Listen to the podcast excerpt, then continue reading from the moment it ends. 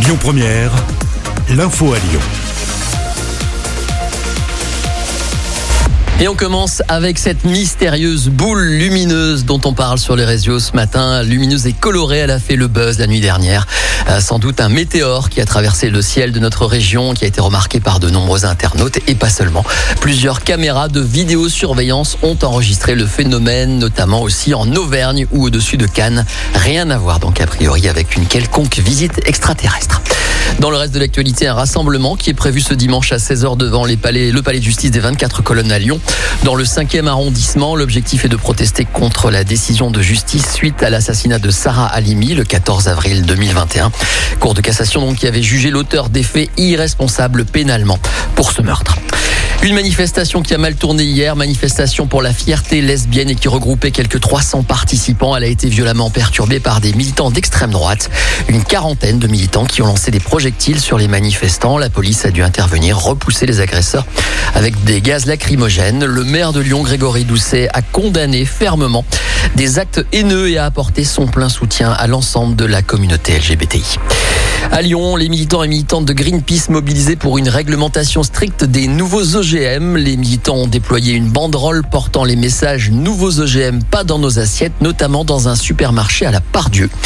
Demain, nous pourrions consommer des OGM sans le savoir, alerte Suzanne Dahl, chargée de campagne à Greenpeace France.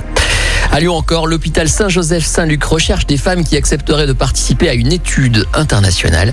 Étude qui souhaite comparer les bénéfices d'un dépistage du cancer du sein personnalisé par rapport à un dépistage plus classique, à un dépistage standard. Camille Follier, attachée de recherche clinique à l'hôpital, nous précise les critères requis si vous souhaitez participer à cette étude. En fait, donc pour participer euh, à cette étude, les femmes elles doivent respecter euh, strictement certains critères.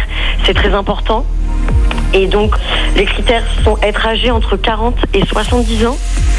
Elles doivent n'avoir jamais eu de cancer du sein et ne pas avoir été identifiées comme étant à très haut risque de cancer du sein. Elles doivent également disposer d'un téléphone portable et d'une adresse mail et donner leur accord préalable. C'est des critères d'inclusion qu'on est obligé de vérifier avant que nos patientes soient incluses dans notre étude.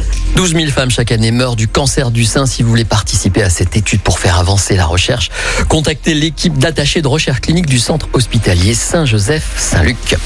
Un mot de sport, l'Asvel a remporté la finale de la Coupe de France hier à Bercy en battant Dijon 61-77. C'est la 11e Coupe nationale de l'histoire du club de Tony Parker, la deuxième consécutive. Le top 14 à Lyon, le loup rugby a arraché la victoire face à l'ASM Clermont.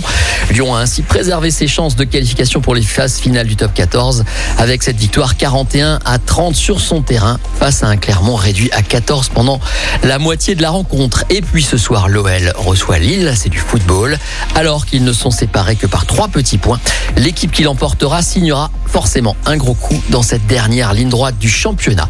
De son côté, le coach lillois Christophe Galtier sait que son équipe aura fort à faire ce soir face à Lyon. C'est ce qu'il a confié en conférence de presse. Écoutez. Lyon va, ils vont tout faire pour nous battre. Ils vont nous mettre sous pression, même si l'organisation, euh, du moins l'animation, euh, était un peu différente. Mais j'ai lu les déclarations euh, de Rudy après le match. Il avait opté pour une organisation qui lui avait été quand même très favorable en Champions League en début de saison. Est-ce qu'ils seront dans cette configuration-là? Je ne pense pas, mais par contre, ils seront dans le même état d'esprit, c'est-à-dire à vouloir avancer sur l'adversaire, étouffer l'adversaire. On est préparé à ce genre de match-là, on en a fait euh, pas mal cette saison. Est-ce que ça sera un match ouvert? Je pense que ça sera un match ouvert. Il faudra qu'on soit évidemment euh, bon sur les points forts euh, Dieu sait qu'il y en a. Coup d'envoi tout à l'heure à 21h pour euh, cette rencontre. On a fait le tour de l'actualité euh, dans le Grand Lyon. Voici à présent ce qui se passe en France et dans le monde avec la rédaction nationale. Bon. Écoutez votre radio Lyon Première en direct sur l'application Lyon Première, lyonpremière.fr et bien sûr à Lyon sur 90.2 FM et en DAB+. Lyon Première